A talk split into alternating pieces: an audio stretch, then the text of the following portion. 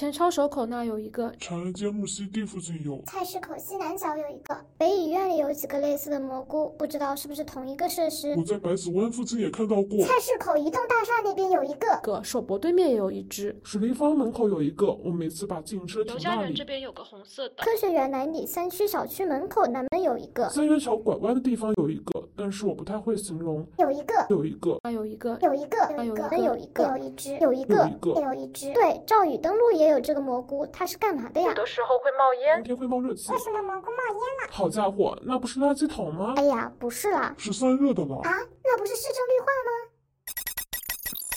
注意管道通风口，请勿靠近，防止烫伤。我就是北京的这座城市，其实没有太多的新意，就是好多我小时候东西都已经拆光了，现在只剩下千篇一律的厕所式的设计灯牌和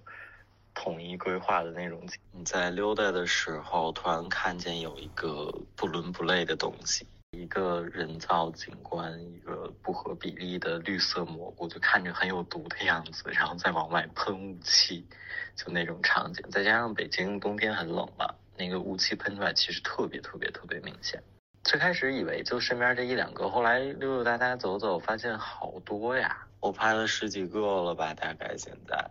我不太能摸得清究竟是怎么分布在北京这座城市的。就只能纯靠自己去偶遇运气这种的，就觉得还挺奇特的吧，魔幻嘛。Hello，大家好，欢迎来到《余生借假期》的第十九期节目，我是主播早见哈呀咪。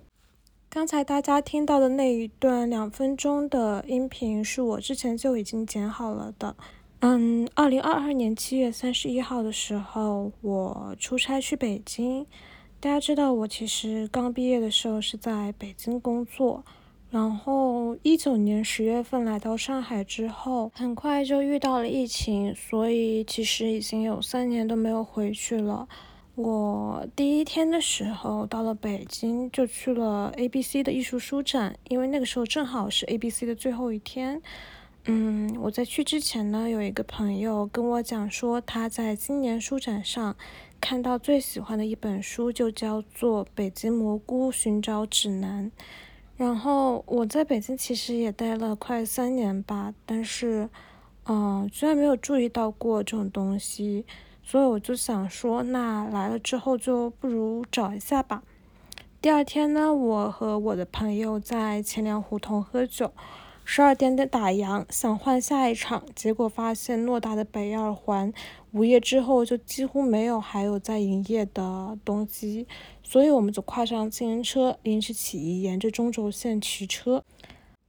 后来呢，就是去寻找北京蘑菇的故事了，这一段在后面会提到。嗯，那我先解释一下前面的音频，它其实是我在回到上海立秋那天。呃，把这一段找蘑菇的经历发到了网上，然后呢，有很多人去回应这个帖子，分享自己在这二十多年来遇到北京蘑菇的神奇经历。然后我就突发奇想，把这些评论都念出来，录成了音频，处理成了不同的人声。对，其实那些声音都是我自己一个人的。然后最后面还有一段独白是。我在那个帖子下面有一个摄影师说自己在拍，呃，北京蘑菇的一些照片，对他的那个拍摄计划还挺感兴趣的。于是我们加了联系方式。那一天我记得是离开北京的那一天，我在首都机场候机，然后就跟这个男生在聊天。他是一个北京人，然后聊天的时候喜欢发长长长长的六十秒语音。我当时还觉得这个人发语音好像有点有点烦什么的，但没想到后面居然可以就剪辑到了播客里面当做一段独白，还是蛮神奇的经历。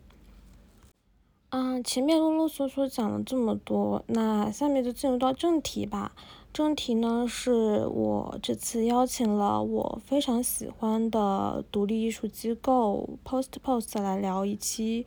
呃，跟北京蘑菇相关的主题。后来呢，我在过程中也对它产生了非常浓厚的兴趣。这家店呢，最早是开在旧金山。二零一六年，刚刚从旧金山艺术学院研究生毕业的三个年轻人，正经历着所有毕业生都面临的问题：不知道未来该干点什么。而和很多年轻人不一样的是，他们打算一起整一个工作室，随便做点乱七八糟的东西，挣点钱生活。于是他们就开始在旧金山搞了一个书店和买手店。二零一九年回到国内之后，他们在北京的西城区羊肉胡同五十八号开了一间名为 Postbooks 的空间。那这期节目呢，我们就顺着北京蘑菇的这条线索，一起去探索一下背后的这个独立艺术机构的故事吧。嗯，我私心还是非常非常喜欢这期节目的，也觉得和 Post Post 主理人肖勇的聊天过程中，收获了非常多开心的一些碰撞。那希望你也会喜欢本期节目。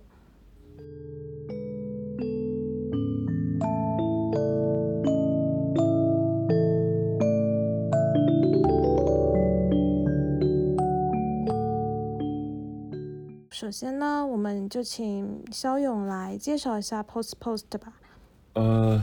，Post Post 是一个混合空间，什么都做。呃，有书店，然后也有独立出版，我们自己也会做书，也是一个买手店，会代理一些世界各地奇奇怪怪的啊设计师品牌，然后也会做展览，反正就是什么都做，看起来比较混乱的一个地方，也什么人都会来。《经营蘑菇寻找指南》这本书，就这本书的话，我刚接触到是因为我就出差要去北京嘛，正好参加 ABC 书展，然后就有朋友给我推荐说他在 ABC 书展上看到最有意思的书就是这本了。他说你们之后会办一个展，但那个办展人好像腿瘸了，还不知道怎么样，正在康复中等等。所以当时我就去书展上就有专门去找你们的摊，然后也当时也看到你了。然后后来的时候，就是第二天吧，周一的时候晚上下班之后，就跟同事一在一起在长安街上去骑车嘛，夜游。然后骑着骑的时候，就到了那个中南海那边，就有很多警察。然后那个警察就会停下来叫你去查你的身份证。他查我身份证的时候，我就灵机一动，突然想到了那个北京的蘑菇，我就把那个手机打开给他看，我说你认不认识这个蘑菇？他说不认识。我们就一直，后来就一直沿着中南海在骑，骑过长安街，一路上就是被查了大概五六次的身份证，我也不知道为什么北京会查那么严。然后每次查身份证的时候，他查一次身份证，我就问他一次北京蘑菇，但是每个人的回答都是说不知道、不认识，这是啥？我就觉得好生气，因为当时你那本书里面其实有说到说长安街上有很多的北京蘑菇，但我问到所有人都说没有，我自己也没看到过。我就快要绝，我就快要呃，怎么说呢，就绝望了。然后就在长安街的尽头，我们就说骑到四单就打车回家吧，就放弃吧。我就以为你那本书是一个虚构小说，可能它讲的非常的真实，但它其实是一个虚构类的读物。然后就在我们要放弃的时候，我们就在长安街尽尽头突然就看到了一朵巨大的绿色蘑菇。当时我们就就我就特别激动，然后就尖叫，然后就拍了那张照片下来。后来就还发了一条。帖子吧，发了帖子之后，就下面也是非常多的人去留言，说自己遇到了在哪里哪里遇到了北京蘑菇这种，觉得还挺好玩的，是我这个夏天在北京很有很有趣的一个回忆，很开心的一个回忆。对，确实是特别有意思。这个怎么讲呢？我觉得这俩作者都挺厉害的，嗯，都是身边认识的朋友，嗯，写作者这个龚宇写蘑菇的角度也非常清奇。就是一本正经的在说一些非常荒诞的话，嗯，这个我特喜欢。然后摄影师啊也很厉害，拍的照片就是营造出一种氛围感，这种就是是一种非常微妙诡异的氛围感。在北京，你想找着诡异的感觉是很难的。这是一个多正的城市，三步一岗，五步一哨，这没有鬼。建国以后没有鬼，北京这儿是我估计 这些年妖魔鬼怪都出不来，中元节估计都来不了北京，可能要被查身份证。对你烧纸都没用，最好上五环以外烧。这个说说蘑菇这个，我不能站在这个两个作者视角来说，我只能作为我们作为出版方，我为什么特别喜欢这个话题，就是其实，在做这蘑菇之前，我还有这俩作者，还有设计师，其实我们都看过这蘑菇。我是在店附近，因为有一个有一个大蘑菇在照灯语路上，离我们店可能走路也就不到十分钟。就某一次我路过它的时候，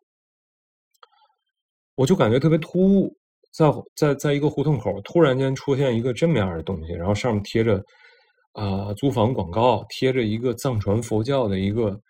呃多边形的这么一个经文，然后。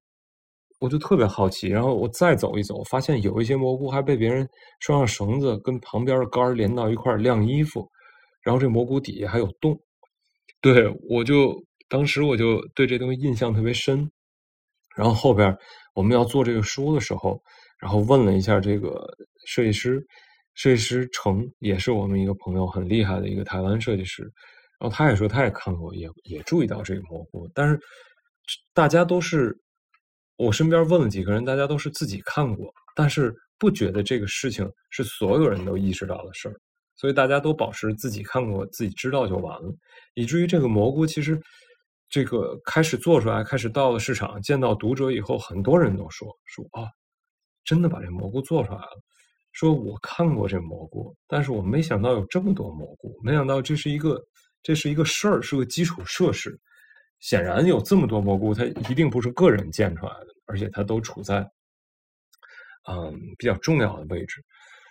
嗯，所以我们当时就特别兴奋，就觉得大家对于这蘑菇都有意识，但又处在又处在一种呃无意观察的这种无意识下观察的这种状态之下，嗯，而且大家对于这蘑菇的想象是非常不一样的，像有个。在书展上有个大婶说：“嚯，你们还做这玩意儿？这不垃圾桶吗？”然后我们就说：“对，我说大婶，您知道这两米高吗？” 让大婶一笑。我说：“那个，而且您见过垃圾桶口朝下开的吗？” 然后大婶又乐了，说：“你给我来一本吧。”我觉得这种这种这种大婶就特北京，就是她总想嘲讽你一下，总想调侃你一下，但是你给她这个。用用我们天津话说，就是你接住他这梗了，你回他了，哎，他就特开心，他得支持你一下，他喜欢不喜欢他也支持一下。然后还有人，还有个建筑师朋友说，这个东西是北京为了这个应对核战争时粮食短缺，在地下修的粮仓，这是粮仓的通风口。对，然后各式各样的吧，反正。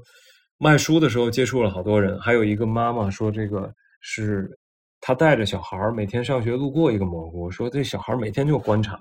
他妈就问他说：“你为什么看这蘑菇？”啊？”他说：“我我路过的时候，只要这蘑菇冒烟，就代表我今天考试成绩能考好。”那他只能在冬天考好吗？对对对，他只能在冬天考好。对，我觉得也特别有意思。然后，同时这个东西这两天又激起好多网上的。讨论，但是啊，我看前天是上了微博热搜嘛。对对对，就这个，反正机缘巧合吧，就被三联的某一位编辑买了一本，然后这编辑就问我，我能不能采访一下，啊，你们采访一下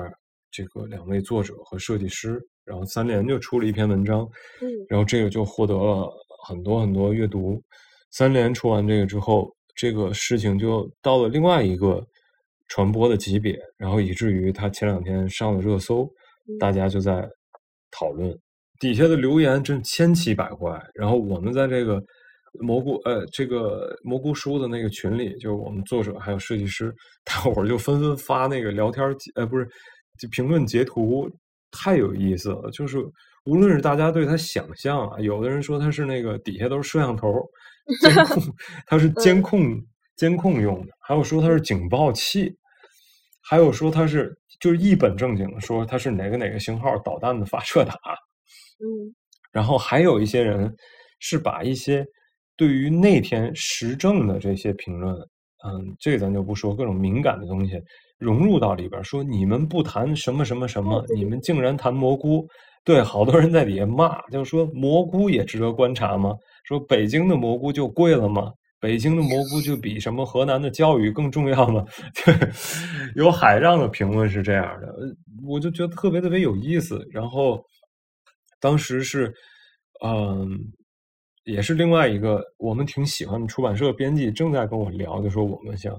啊出一篇文章关于你们这个，说你们最近有什么计划？我说，哎，恰好今天这个事儿。到了更大的这个公共讨论领域里了，然后我就截了好多图，给他发了一两张。我说我们正在准备第二版，因为第一版售罄了，第二版会把这些网络上的讨论和大家对于它的想象和更多人的投稿再加进来，就是让这个文本啊进入到市场之后，对再生成的东西加加入到这个新的书里。然后这编辑也挺喜欢，就说哦，这个东西啊。能融入到他进入进入到这个大众讨论领域里的这个回馈，这是很有意思的一件事儿，就比单单单向度的想象跟解读要有趣一些，因为它它是它不仅是关于蘑菇这事儿的想象，就是他大家骂他，我觉得也特别有意思，就是为什么要大家把这种其他事情的讨论 加进这里？就说明这热搜这东西，其实一定程度上，它不仅仅关于热搜本身，它是关于热搜已经作为一个独立的存在了。就是它是讨论的热点，大家质疑它，就是为什么蘑菇能被讨论，而什么什么事儿同时发生的什么什么事儿没有被讨论？嗯，从这个角度来讲，其实，嗯，蘑菇这里就就就代它的存在是代表了其他。公共议题的缺席，这个还挺让我嗯感觉到有趣的。虽然这这是在骂这件事儿，但我不觉得受到了攻击。而且另外一个骂的视角是说，这个啊，新浪新闻转载三联这篇文章，说什么评论最高的那个呃，不是获赞最高的那个评论是说。为了节省流量，我现在就告诉大家，这蘑菇是什么热力井之类等等等吧。对对对，这个我也觉得是一个非常值得大家想的事儿。就是这文章写的很有意思。本来我们作者龚宇写的东西就很有趣了，然后这个作者是采访了作者、设计师啊，包括出版方我们，然后又加了一些他自己的叙述在里面，就各种各样的视角。啊，重合在一起是非常有趣。它围绕蘑菇这事儿来来回回说，呃，比如我怎么认为这蘑菇它是想象性的逃逸出口，公寓作为作者，他认为这蘑菇应该怎么样被讨论，都放在一起。但是看的人有很多非常着急的网友，他只求一个答案，就是这蘑菇到底是干嘛？你别跟我扯这些。就好多评论都是说什么那个你你这个用了几千字来来说了一大堆废话。说你直接告我他是干嘛的不就完了？但事情不是这么简单的，对吧？就是你在你走上街头，现在无论你在北京、上海还是在其他城市，有几个东西是你天天能看到，但你不知道是干嘛的，极少，是吧？在这个现代社会里，你已经很少有东西不认得了，你就你太过于认得这个，以至于这城市变得无聊无趣，你没办法把你自己想象。把你自己这个新鲜的视角附着在他们上面，就是因为你太知道他们是干嘛的。这是摄像头，那个是护栏，这是围挡。护栏是为了分流的，围挡是为了挡住视线，摄像头是为了监控。你看这蘑菇时，你突然就就恍惚了，它到底是干嘛的？冬天冒烟儿，这是怎么回事？还有一个人的想象，我我觉得特别有意思，不是想象，他可能提供了他自己的观察。他说之前。这个什么报道哪儿的报道说中这个北京有很多流浪汉睡在这个热力通风井上，因为这个井特别暖和嘛，它它冬天冒烟，它上面是铁的，就说有流浪汉住在上面，但是因为影响了市容市貌，以至于后来在上面这个在通风井上盖了蘑菇，就让流浪汉没有办法再躺在上面了。你不可能抱着蘑菇睡了，对吧？呃，这个事儿。激起我的回忆，就是我以前在旧金山的时候，我经常看那些高端公寓门口凹进去的一块公共区域，地上总是有那种山石，就跟咱这盆栽一样，就是很锋利的那种山石，很漂亮，有的圆的，有的是尖的，当时我就第一反应这东西是干嘛的，后来我就越想越不对，我想这东西不会是防止人在那儿坐着的，然后后边我查了一下，我就发现确实是这些东西是防流浪汉用的。它防止的是流浪汉在这么漂亮的一个高端公寓的门口凹进去那一块睡觉，因为那块遮风挡雨嘛。然后再后来又发现一个这个丑闻，就是旧金山的那个天主教教堂有巨大的屋檐，底下有一块巨大的这种遮风挡雨的空间。然后他们为了不让流浪汉在那儿住，他们发明了一套装置，这装置就是从上面往下滴水，每隔多少分钟往下滴一滴水。对，你说多损。后来这变成丑闻，他们又公开道歉了。又话说回来吧，就反正这蘑菇，它既激起大家的想象，又能让大家走上街头。因为就像你似的，哎，我就想看它是真的？然后你就开始找，你肯定漫无目的的找。你即使按我们那地图找，我们那里才有多少克，对吧？才四十多克，现在扩充了可能五六十克，但北京蘑菇远不止这个。那你在找的过程里，你就会用双脚。怎么说？覆盖更多的北京的城市空间，这个过程其实是能让你获得新的这种嗯城市体验的。你就肯定不光走这些旅游线路，你也走这些非旅游线路、生活线路，这些非观光线路。那你看见的东西就更多了，就不会再被某一种视角所规训。就是要么它是个行政路线。要么它是个通勤路线，要么它是个旅游路线，你就可以看到你附近的东西。你肯定从附近找，你不可能舍近求远。你说你在西城，你非要跑到朝阳去找蘑菇，那这个西城也有啊。那你就一点点走到朝阳。你走的过程中，你不可能走直线，你你顺着路走，你随机走，你可能就走到了很多你生活在北京但不在你日常路线之中的路。其实这是非常有趣的过程，能发现一些饭馆发现一些小商店等等等吧。这样就你也逃脱了这个大众点评之类对你的点对点的引导。大众点评之所以有这么大的话语权，你像我们也卖咖啡，他们年年就恨不得就是威逼利诱，就是你必须得买那个保护费吗？这个啊，对对对，买营销之类的，我们从来不买，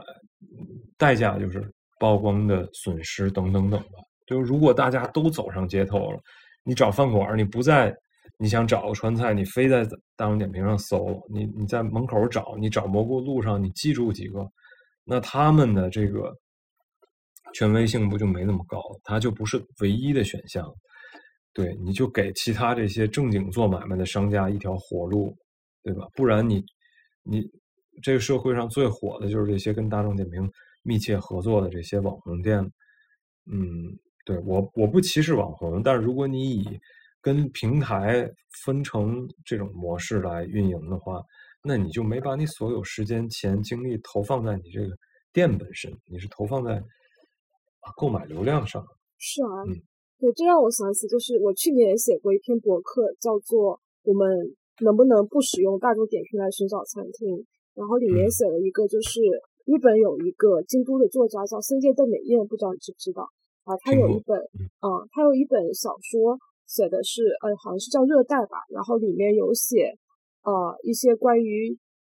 就是酒的一些故事。然后他后来那个出版社，这本书的出版社和京都的大概十几个那种酒吧有合作，然后就是会在书里面可能附赠一个类似于解谜的地图。然后你通过这个书里面的这个解谜的第一个线索找到第一家店之后，在这家店里面，他会给你上一杯特调，然后特调这下面又会有一个其他解谜的一个一个一个相当于图案吧，然后你用这个再去解下一张的呃下一个地点，然后这样就串联起了一个地图。就这种方式其实也是你不用去资本塑造出来的一些类似于像大众点评啊，或者像抖音啊或小红书啊这种。方式去寻找自己，呃，就就被动的去去找一些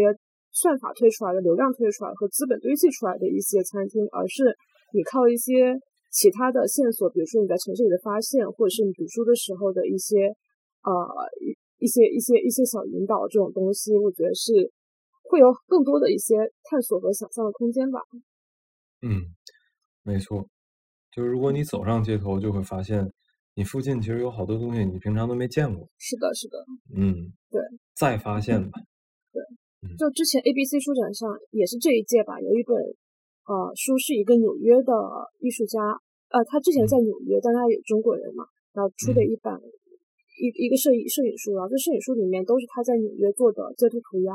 然后当时是哦，哦，我不知道你们看到过，对我在翻那本的时候，我就问他说，哎，那你在中国，你回中国之后有在做涂鸦吗？他说没有，他说中国已经没有街头了，就人们已经不再会上街去了。但我觉得，呃，我们找回街头的方式有很多种，不光是去做涂鸦，还有是去找蘑菇这种已经存在的东西。嗯没错，像我们那个蘑菇书里还有一个设计，嗯，是一个贴纸，但是是个空白的贴纸，然后那个贴纸的封套，透明封套上画着图案，就会提示你这个贴纸是用来写写画画的。然后贴纸的下面有那个 hashtag 话题符号，那个其实我们在想的时候，就是把它当成了一种涂鸦，就是你在看这蘑菇的时候，你想说什么，你想画什么，你都可以写出来、画出来，然后你把它贴在蘑菇上，因为这蘑菇不属于市容系统的一部分，你贴上广告啊，你贴上刚才说藏传佛教的这些这些经文符号，或者你贴上我们这蘑菇贴纸，其实没人会管它的。这个这个国家好也好在这儿有一些漏洞，就是它既然不属于市容市貌的这个负责，它也许属属于什么热力等等其他系统。那这些环卫工人其实就不会把它上面的东西撕掉，你贴在电线杆上立马给你撤了，但你贴在它上面就会一直留在它上面。所以我们当时就觉得，贴纸这东西是，嗯，更为北京、更为可操作的这个涂鸦，并且你贴到上面，它底下有 hashtag 的话，别人不仅仅能读到你的信息，而且能通过 hashtag 找着，嗯，发过同类信息或者呃了解、感兴趣蘑菇的更大的人群系统。当时我们想过要不要建一个网站，就让大家投稿。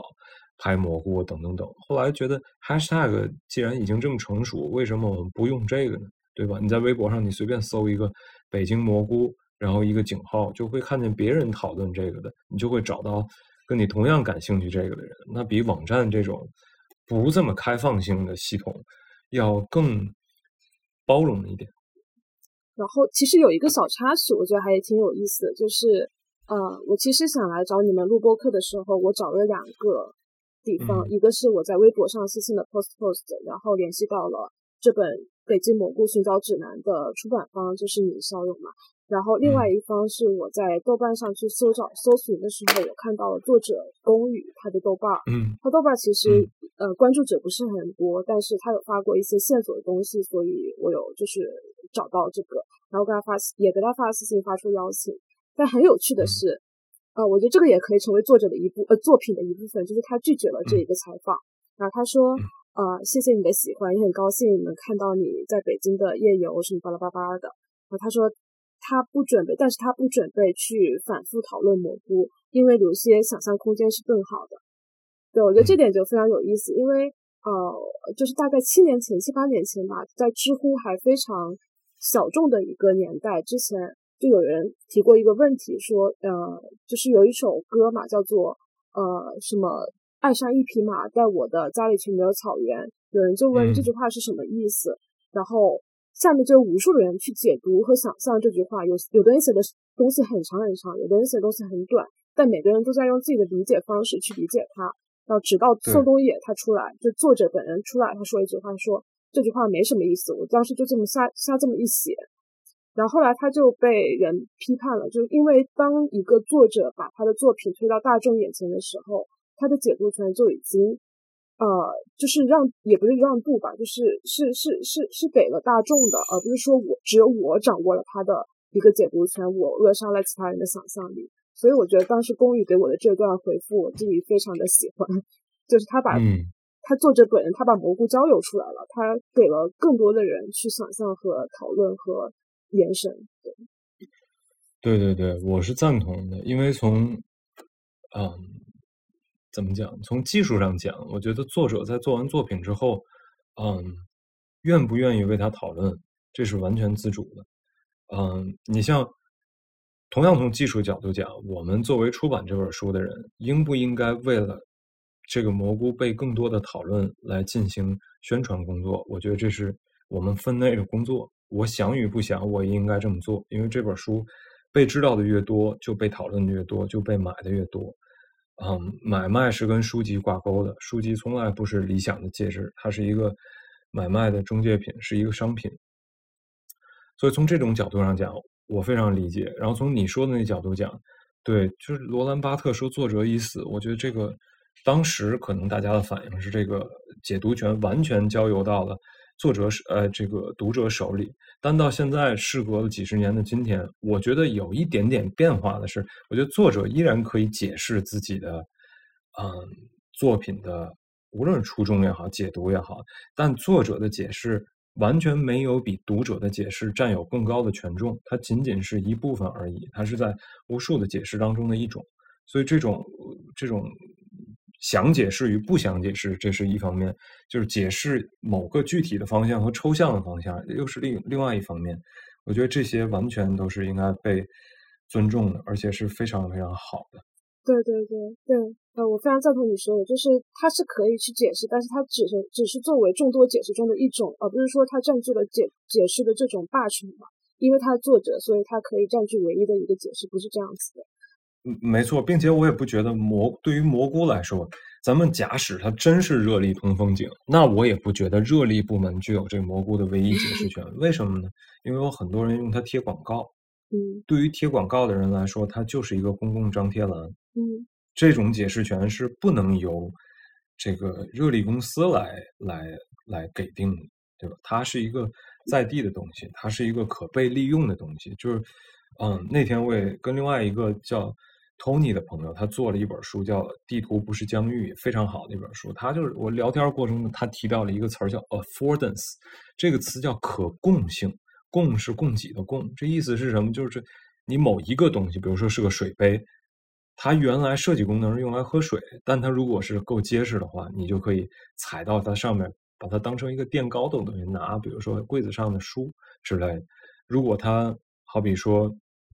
嗯，够透明，你也可以把它盖在一块蛋糕上，作为这个展示的一个保护。啊，保护的这么一个东西，我它再结实，小孩可以踢着玩，它又可以变成一个玩具。我觉得这种，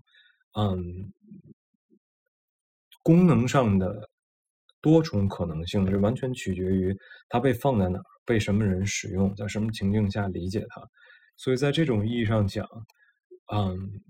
谁对蘑菇有最终解释权呢？我觉得没有。我觉得，呃，大家就要。有各种想象性的去观察它，强力观看，把自己想象附着在上面，同时也可以利用它嘛，对吧？我如果有什么想想贴的租房广告、卖东西广告，我也会去贴的。没有其他贴的地儿，那我为什么不贴在那儿？又没有人往下撕，对吧？嗯，是对。呃，你们第一版卖了多少本？可以问的吗？不一定。一百多本。对，第一版其实印的很少，当时就是想，嗯，对对对，就是想。嗯，做一个这种活动册，因为它很薄、很轻、很薄，然后它封面上藏着这个很窄的条格，为了让你写的；然后封底里面藏着很宽的条格，是为了让人画的。然后里边加了一个地图，加了一个贴纸。其实就想第一批售出之后，我们可以搞这种蘑菇搜寻活动，让作者、设计师带着大家一起到处逛，看见以后再讨论。然后之后我们再做第二版，当时没想到这个回馈会收到这么多这么快，就现在感觉是比较幸运吧。这事儿机缘巧合被更多人看见，被更多人讨论，我们就会迅速收集大量的这些回馈，再把它加入到第二版的制作里。你们第二版大概什么时候出版？有计划吗？以及出版多少册？嗯，最近应该就开始着手弄了。嗯，呃，对，已经在。已经在计划了，印多少本还没决定。嗯嗯嗯，对。那其实你我看到你们微博有在向大家证实关于北京蘑菇的线索，是吗？对对对，也可以。你们听友听众如果想参与的，到时候我可以给一个那个我们的联系方式或者一个投稿的那个小页面，大家啊，如果拍了它，或者是对它有什么想法，就直接发给我们就行了，都可以变成这里面的一部分，公共讨论的一部分。也会也有可能会变成出版物的一部分，对，对，也很有可能会变成出版物的一部分。这会非常有意思。对对对对对，是是希望让大家都参与进来。我觉得作者这种想法，宫羽这想法是很对的，不能堵住这个想象力的出口，说过度的讨论它在某一方面的功能或者是作用，以至于大家不敢想。就是像像微博那热搜似的，一个省流量，告诉你们吧，这就 是什么什么什么，这个是多可怕的一件事儿。嗯如果你的对日常想象、日常扼杀了。对思考空间，就仅仅在于它到底是干嘛的。这个这个事儿是比较可悲的一件事儿吧。这个 affordance 说的就是这样。嗯，我为什么只能把书籍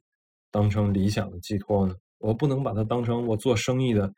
跟卖菜一样的东西吗？我可以呀、卖书跟卖菜没什么区别，对吧？为什么书店不能卖咖啡，不能放巨巨大声音的音乐，放 techno，放啊这种混乱感，说到底还是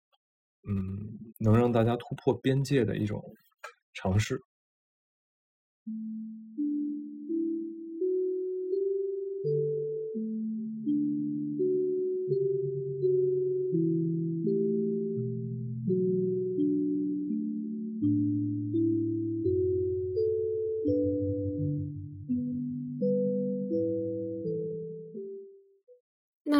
期节目呢，就先到这里为止了。因为这一期和 Post Post 的对谈比较长，所以我就分成了上下两期。嗯，上面这一期呢，主要是在聊《北京蘑菇寻找指南》这本小册子。那下一期呢，就是和肖勇一起聊一下这家从旧金山垮掉的一代诞生出来的买手店、咖啡店、书店、艺术空间是怎么样在北京的羊肉胡同扎根下来的。那我们本期节目就先到这里为止了。下一期节目呢，可能会到下周的时候发布出来吧，大家敬请期待。这几天北京和上海都降温了不少，嗯，也终于到了可以适合出来走走的季节了。如果你也喜欢北京蘑菇，你也想借由北京蘑菇去探索城市的话，那不妨和你的朋友一起走到街上去吧。对了。呃，《北京蘑菇寻找指南》的第二版也在征集中。如果你走到大街上看到一朵巨型的、奇怪的、魔幻的蘑菇的话，也欢迎投稿给 Post Post，他们的官方微博叫 Post Post Space，我也会放到我的 Show Notes 里面去。祝大家秋天快乐，拜拜。